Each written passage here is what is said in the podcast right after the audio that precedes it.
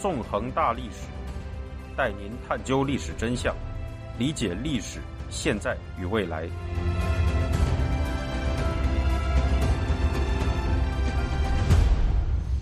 大家好，欢迎大家收听《纵横大历史》，我是主持人孙成。今天我们将进行香港历史系列讲座的第三讲——多族杂居，带您继续回顾香港的过去。在之前的两讲里，我们回顾了香港漫长古代史上的自由传统，探究了香港开埠后建立的英式政体和最初十年的历史，也了解了香港开埠初期的两次民主运动。今天，我们将与您一同进入香港历史上一段高速发展的时期。在这一时期，香港将成长为一座多族杂居的熔炉。我们先从近期发生的一件事开始说起吧。今年一月二十八日，在国安法的压力下，香港电台终止了与反送中抗争运动里大放异彩的资深女记者利君雅的原有合约，并要求她签署一份仅有一百二十天的临时合约。这一消息传出后，引起了香港民众的震惊与愤怒，不少香港电台的员工也发起了抗议活动。谴责香港电台的这个做法为黑箱作业。那么，利君雅为什么会受到同事和香港民众如此的爱戴呢？这还要从2019年时说起。2019年7月21日，香港元朗发生了震惊世界的721事件，大批手持武器的亲共白衣暴徒涌入元朗地铁站，对民众发动了残酷的无差别恐怖袭击。打伤数十人，制造了骇人听闻的血案。而在这一事件中，香港警方对白衣暴徒的纵容和对市民报警的无视，则激起了一切有正义感的人们的愤恨。七月二十二日，在一次记者会上，利君雅对香港特首林郑月娥进行了义正言辞的质问，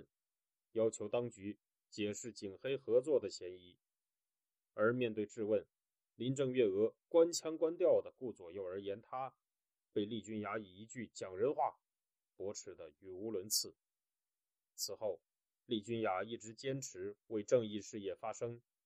并曾在2020年1月播出的一档节目里，与被香港民主派人士指为“七二幺”事件幕后策划者的政客何君尧激辩，揭穿了何君尧关于“七二幺”事件的谎言。作为一名在反送中抗争运动里致力于揭露真相、对抗不义的斗士，利君雅无疑是香港人的英雄，也是一名当之无愧的香港人。值得注意的是，利君雅并非华裔，而是来自巴基斯坦的南亚裔香港人。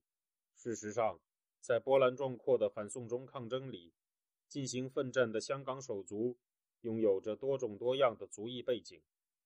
这表明。香港实际上是一座族群大熔炉。作为一处国际化都会，香港拥有着来自世界各地的众多族群，而香港的这一特点是由纵横四海的大英帝国带来的。如上一讲所述，1842年，时任香港行政官的波电乍，根据大英帝国的自由贸易传统。宣布香港乃不抽税之部，准各国贸易。从这时起，香港就成了世界各地的人们都能前去贸易、居住的自由港。世界各国的企业和商人纷纷在香港投资置业，经营贸易、航运等业务。很快，香港就成为了一座多族杂居的城市。在香港开埠初期，英国企业怡和洋行和颠地洋行首先进入香港，太古洋行则紧随其后。由于香港享有着在当时的远东极其罕见的贸易自由度，以利美士打洋行为首的多家澳门葡萄牙企业从澳门搬到了香港。除英葡两国外，美国及其他欧洲国家的不少企业也纷纷在香港开设业务，其中的代表。包括美国的齐昌洋行和德国的善臣银行等，而随之到来的，便是欧美各国的移民者。在当时，远赴香港生活的不仅只有欧美国家的人们，与香港同为英国殖民地，包括印度、巴基斯坦、尼泊尔在内的南亚地区，也有不少人前往香港定居。自1842年起，港英政府就不断从印度招募警察和军人，这些军警和他们的家属便成为了香港的印度裔居民。此外，不少南亚穆斯林和拜火教徒也移民到了香港，从事贸易活动，并开设了自己的公司，其中包括穆斯林的亚都拉利洋行和拜火教徒的律敦治洋行。在1840年代，香港的各国企业中，甚至有近四分之一是由南亚穆斯林和拜火教徒拥有的。除此以外，还有一些亚美尼亚人、犹太人和东南亚人。也来到香港经商和定居，在这样的情况下，香港的族群结构一下子就变得复杂了起来。除了本地居民和来自大清帝国的移民外，还有英国、葡萄牙、美国等欧美各国人、南亚人、亚美尼亚人、犹太人、东南亚人等族群居住在香港。在大英帝国对各族群实施因俗而治的政策。尊重各族群传统的情况下，不同族裔的香港居民都能进行自治，并自由地信仰自己的宗教。这样，基督教、伊斯兰教、犹太教、印度教、拜火教、佛教、道教等信仰便得以在香港共存。纵观香港历史，各宗教信仰者之间的关系一直相当和平。听众朋友，您现在收听的是自由亚洲电台纵横大历史栏目，我是主持人孙成。从绝对数量上来说，香港开埠以来人数最多的群体，还是那些被港英政府称为华人的人们。不过，事实上，这些被统称为华人的人口，也有着复杂的来源，来自多个不同的族群。香港华人中，包含着开埠前就居住在香港的难民和本地村民，更多的则是来自大清帝国的移民。这些移民大部分来自毗邻香港的广东，也有少数来自大清帝国其余区域的人士。值得注意的是，广东本身就是一处族群复杂的地方。在这里，我们需要首先讲述一下广东的族群构成。在广东境内。生活着三大主要族群，这三大族群有着互不相通的不同语言，分别是讲粤语的广府人、讲客家话的客家人和讲闽南语的潮汕人。其中，广府人主要分布在广东的中心珠三角及广东西部，客家人主要分布在广东北部和东北部，潮汕人则主要分布在广东东部。此外，在珠三角西侧的四邑地区，居住着讲粤语四邑方言，可以被视为广府人的一个分支的四邑人。在广东沿海地区，也不连续的分布着一些讲闽南语的人口。在整个广东境内，粤语广州方言在一定程度上拥有通用语的功能，是广东各族群之间进行交谈时的首选语言。不过，也有很多非广州话母语的广东居民不会讲这门准通用语。香港地处珠江口东部，是广东的南邻。从地理位置上来看，香港的西北侧和东北侧分别是广东的广府人聚居区和客家人聚居区，而四邑人和闽南语族群的居住区则一西一东的分布在离香港不远的位置。因此，从地理上来说，香港是一个有利于广东所有族群前往的地方。在被统称为华人的香港居民里，事实上包含着以粤语、客家话和闽南话为母语的各种族群。我们今天印象中那个几乎全民讲粤语的香港，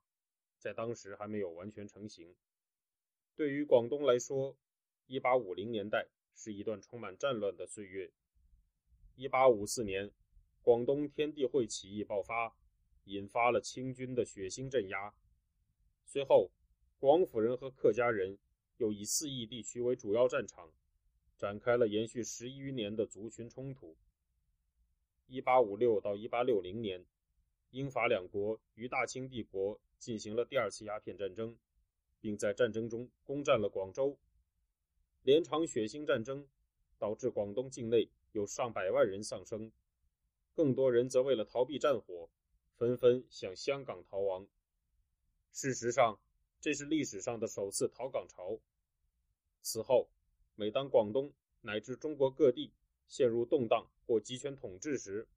大英帝国之下没有战争、饥荒之苦的香港，就成为了人们躲避战乱和暴政的桃花源。